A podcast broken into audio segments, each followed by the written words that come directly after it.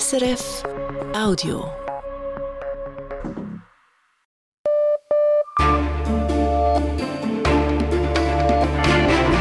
Radio SRF Echo der Zeit mit Ivan Lieberherr. Samstag, der 23. Dezember, das sind unsere Themen. Die erste Session nach den Wahlen im Bundeshaus hat sich etwas verändert. Der größte Unterschied im Vergleich zur letzten Legislatur ist, dass der Nationalrat schon von Anfang an auf Linie des Ständerats ist und nicht erst durch den Ständerat zurückgepfiffen werden muss. Sagt Politologe Michael Herrmann.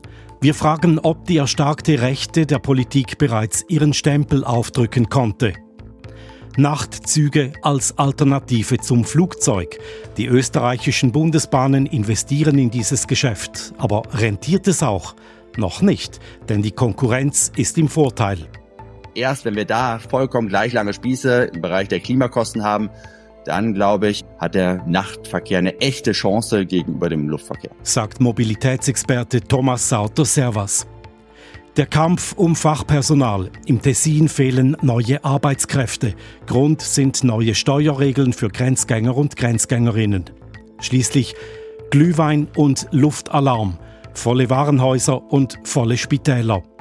Eindrücke aus dem weihnachtlichen Kiew, wo die Menschen ihr Leben leben wollen, trotz des Kriegs.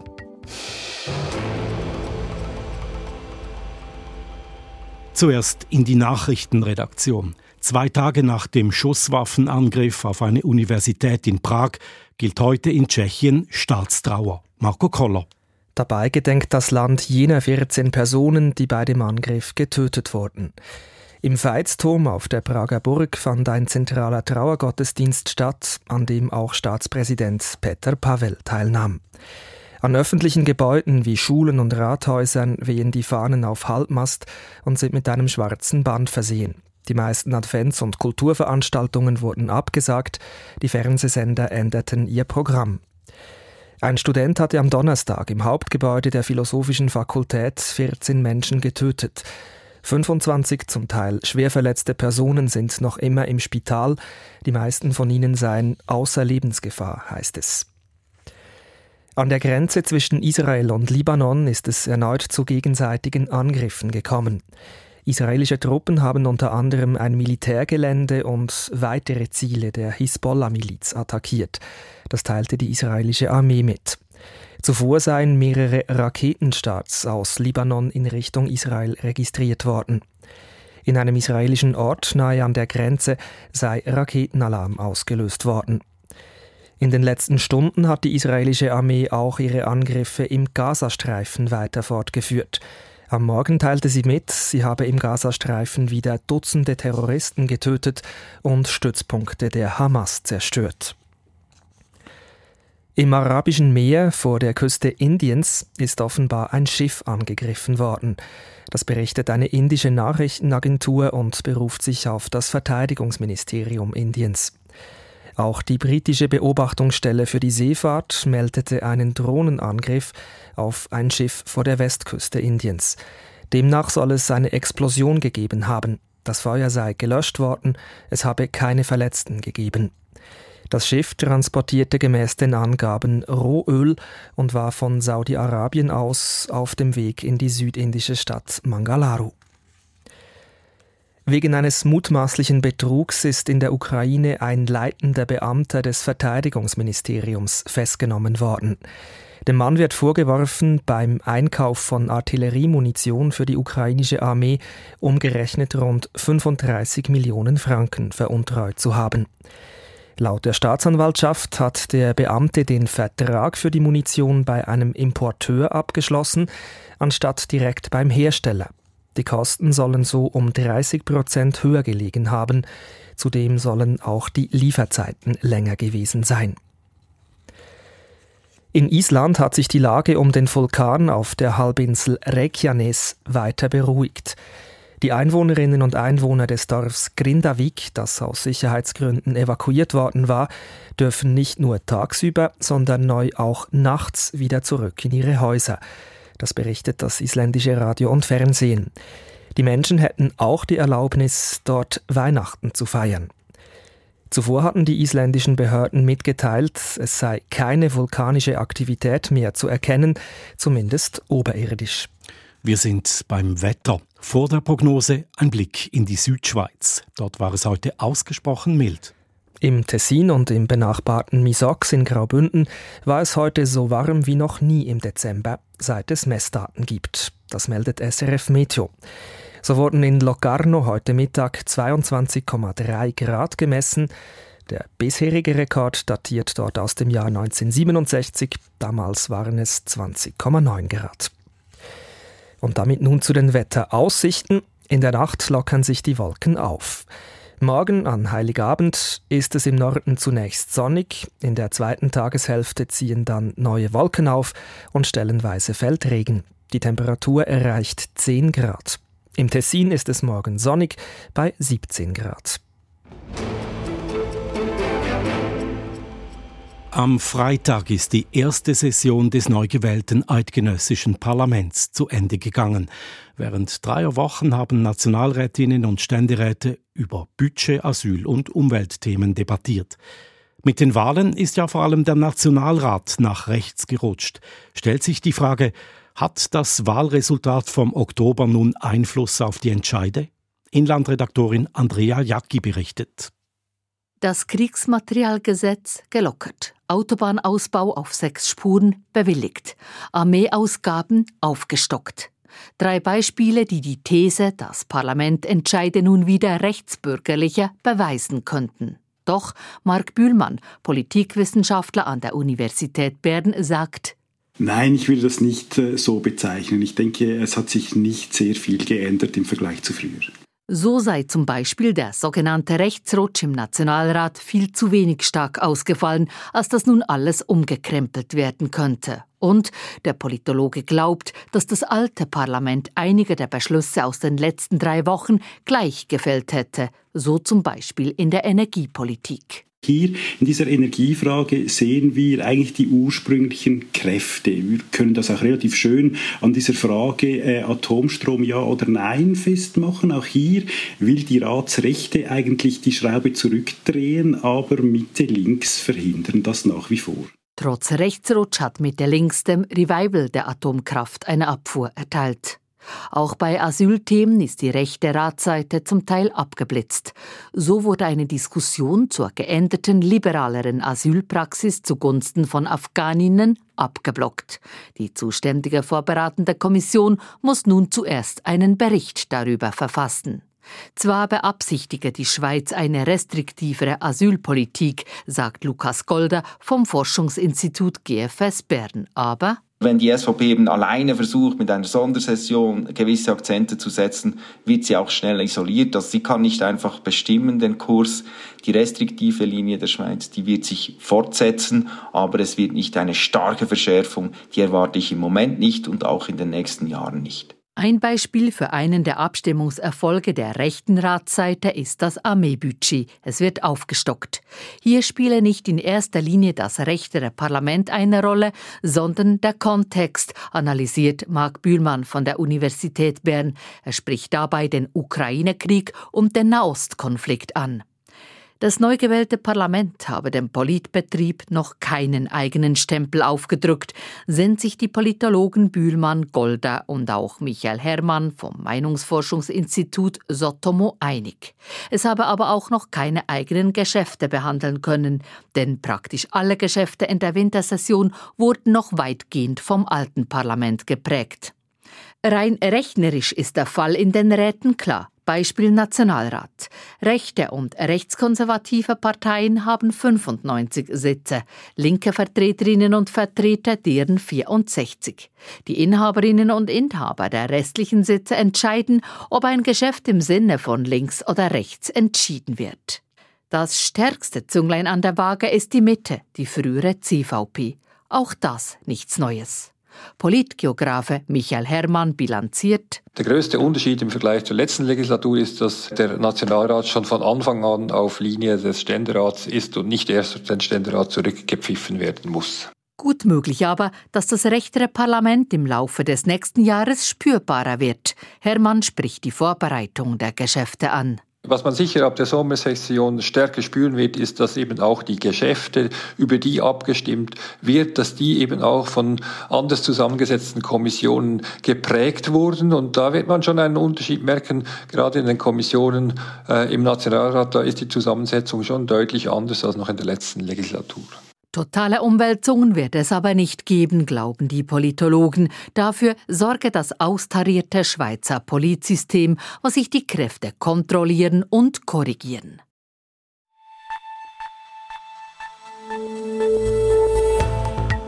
Das ist das Echo der Zeit von Radio SRF. Hier geht's weiter mit Reisenden in Nachtzügen, die umweltfreundlicher unterwegs sind als Flugzeugpassagiere mit Grenzgängerinnen und Grenzgängern, die im Tessin arbeiten und deswegen in Italien mehr Steuern zahlen müssen. Und mit Weihnachten in der Ukraine, offiziell jetzt auch am 24. Dezember nach dem westlichen gregorianischen Kalender, um sich von Russland abzugrenzen, wo erst im Januar gefeiert wird. Neue Verbindungen und bequemere Züge. Die österreichischen Bundesbahnen, die ÖBB, bauen ihr Geschäft mit Nachtzügen aus. Die ÖBB bieten auch mehrere Nachtverbindungen aus der Schweiz an, in Kooperation mit der SBB, beispielsweise von Zürich nach Hamburg. Nachtzüge scheinen gefragt zu sein als Alternative zu Flügen etwa. Deshalb gelten sie als klimafreundlich. Aber ist das Geschäft mit den Nachtzügen mehr als ein Nischengeschäft?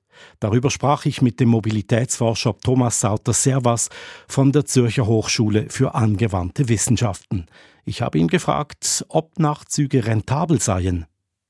Ich glaube, langfristig können Nachtzüge durchaus rentabel sein. Aktuell wohl eher weniger. Das hängt zum einen mit der Einnahmeseite zusammen. Dort haben wir das Problem, dass wir in so einen Nachtzug nicht genügend Leute hereinbekommen im Vergleich zum Hochgeschwindigkeitszug. Auf der anderen Seite hängt es aber auch von den Preisen ab und die werden maßgeblich dadurch gebildet, wie der Luftverkehr unterwegs ist. Und solange der Luftverkehr so preisgünstig ist wie aktuell, ja, solange haben wir wahrscheinlich wenig Chancen, dass wir mit höherem Preisniveau im Nachtzugbereich tatsächlich auf schwarze Zahlen kommen. Soll das Angebot bis dann mit Steuergeldern subventioniert werden? Ja, das ist eine gute Fragestellung, ob man an der Stelle einseitig nur Nachtzug bezuschussen möchte oder ob man auch andere Alternativen zum Luftverkehr bezuschussen möchte. Ich glaube, man muss beides tun. Es sollte aber eher in die Richtung gehen, dass man Anschubfinanzierung gibt. Langfristig müssen die solche Angebote selber tragen. Wie effizient sind denn Nachtzüge? Sie fahren einmal pro Nacht, stehen dann tagsüber auf einem Abstellgleis. Derweil bedienen Flugzeuge eine Strecke mehrmals am Tag. Ja, genau, das ist ein wesentliches Problem, die Produktivität der Produktionsmittel.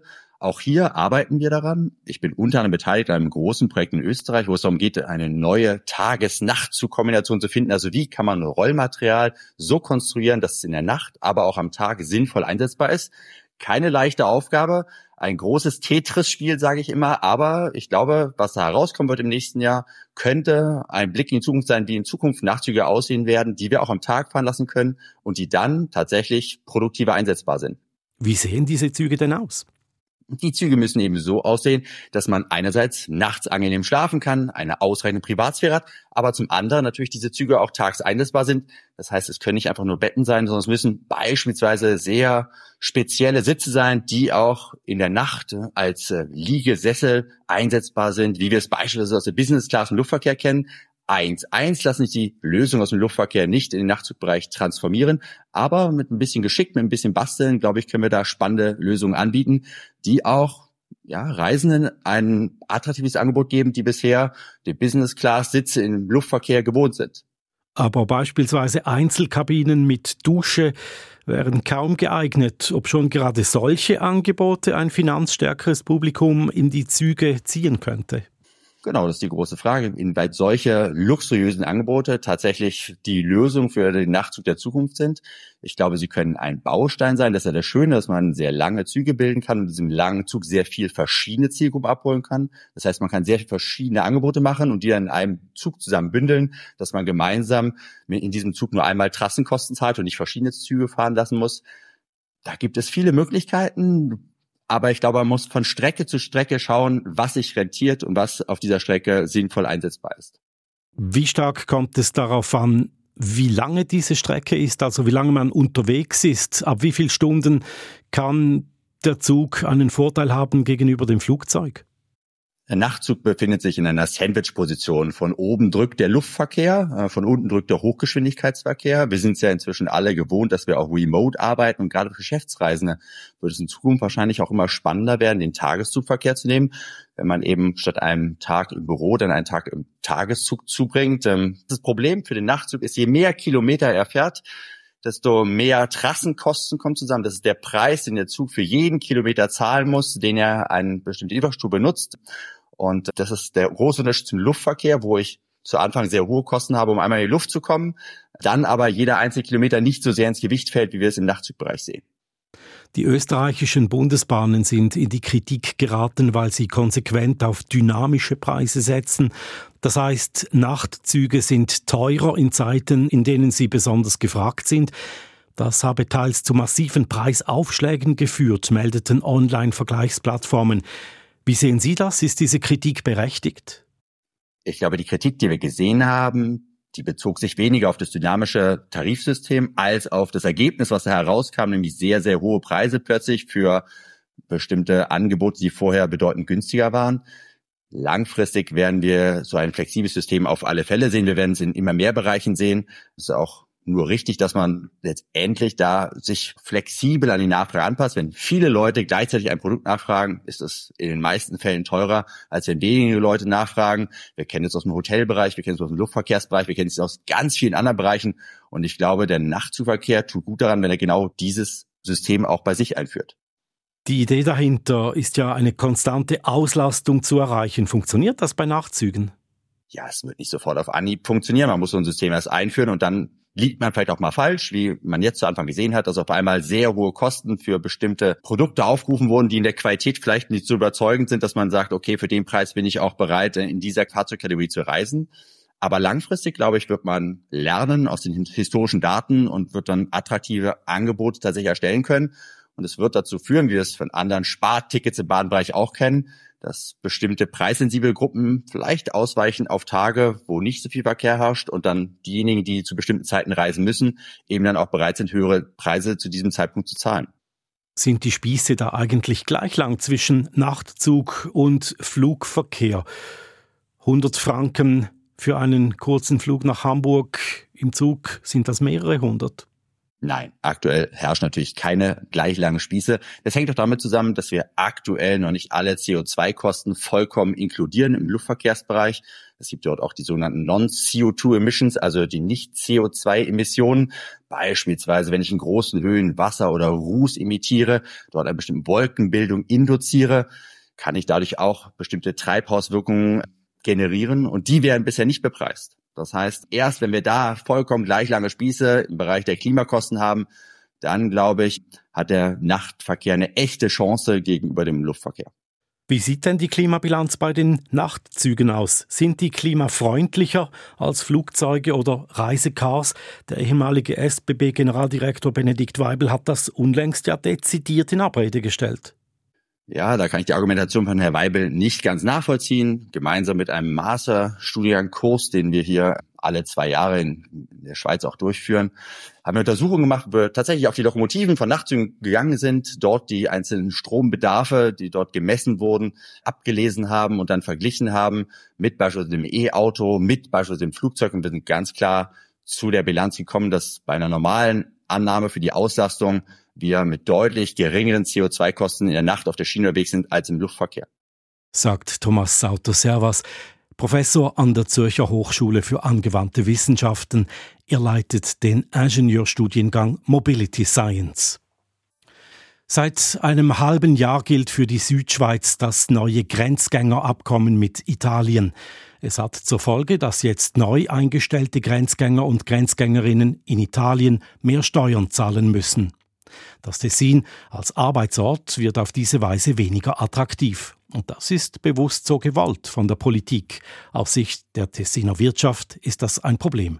Caroline Türkauf berichtet. Der Verwaltungsratspräsident der Pharmafirma Rivofarm, Piero Poli, schaut aufs Fließband. Maschinen pressen Medikamentenkapseln in ihre Verpackungen. Seit das neue Grenzgängerabkommen mit Italien in Kraft ist, fehlen noch mehr Arbeitnehmende, die die Medikamente danach weiter verarbeiten. Diventerà sempre più difficile es wird immer schwieriger. Die Grenzgänger und Grenzgängerinnen wollen nicht täglich stundenlang im Stau stehen, um dann weniger Geld zu erhalten als eigentlich erhofft. Es sind die neu eingestellten Grenzgänger und Grenzgängerinnen, die durch das Abkommen in Italien mehr Steuern zahlen müssen. Das halte sie davon ab, in der Schweiz eine Anstellung zu suchen, sagt Poli. Er ist auch Präsident des Tessiner Pharmaverbands. Das neue Abkommen mache der ganzen Branche zu schaffen. Eh, Wir haben in allen Bereichen offene Stellen, sowohl bei der Qualitätskontrolle als auch bei den Mitarbeiterinnen an den Maschinen oder in den Lagern. Delle posizioni aperte nel, nel controllo qualità. Bei Riva Farm kommt jeder dritte der 180 Angestellten aus Italien. Der typische Tessiner Durchschnitt also. Finden sich denn keine Tessiner Arbeitnehmende, die die freien Posten übernehmen wollen? Poli winkt ab. Wir haben eine Arbeitslosenquote analog zur Restschweiz. Wir haben quasi Vollbeschäftigung. Es ist also nicht richtig zu sagen, dass die Tessiner und Tessinerinnen keinen Job finden. Tatsache ist, dass unsere Wirtschaft von den Grenzgängerinnen abhängt.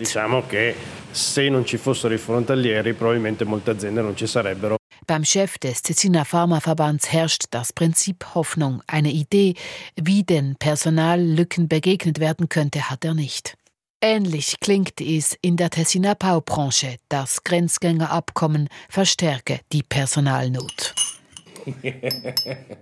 Entspannter klingt es bei Massimo Suta, Präsident des Tessiner Gastroverbandes. Wir haben einen gewissen Rückgang gespürt an Bewerbungen, aber ich glaube, es könnte sein, dass mit Anfangsjahr das wieder von neu anfängt, dass man diesen emotionale Angst, dass man weniger verdient, mit der Zeit ein bisschen abschwächt und wir zurück zum alten Regime kommen.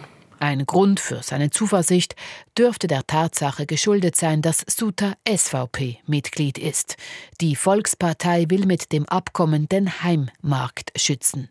Ein anderer Grund ist, dass der Schweizer Lohn für Grenzgängerinnen mit kurzen Anfahrtswegen weiterhin attraktiv bleibt. Ich sag mal, ab einem Ring von 30, 40, 50 Kilometern dann ist es sehr wahrscheinlich nicht mehr so interessant, in der Schweiz arbeiten zu kommen, weil man braucht Benzin, Auto abschreiben und auch die Zeit, weil dann kann man nicht mehr zurück äh, nach Hause gehen, vor allem in unserem Beruf, der jetzt auf zwei Schichten basiert ist.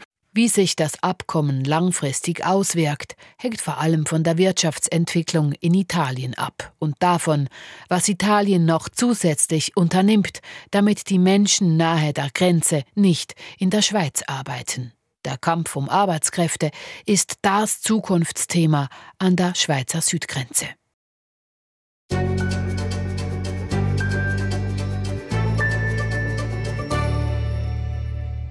Sie erinnern sich an Darina Anastasjewa, die junge Mutter, die in der Ukraine lebt und uns von Zeit zu Zeit Einblick gewährt in ihr Tagebuch. Vor einem Jahr erzählte sie uns von der schwierigen Adventszeit in Kiew, davon, wie sie und ihre Familie oft ohne Licht auskommen mussten, ohne Heizung, ohne heißes Wasser, davon, wie sich vor lauter Alltagssorgen kaum eine festliche Stimmung einstellen wollte. Dieses Jahr ist vieles anders. Auslandredaktorin Judith Huber. Привет, дорогой дневник. Liebes Tagebuch, es ist paradox, aber ich bin in diesem Jahr trotz allem in Weihnachtsstimmung. So beginnt die 35-jährige Ukrainerin ihren neuesten Eintrag.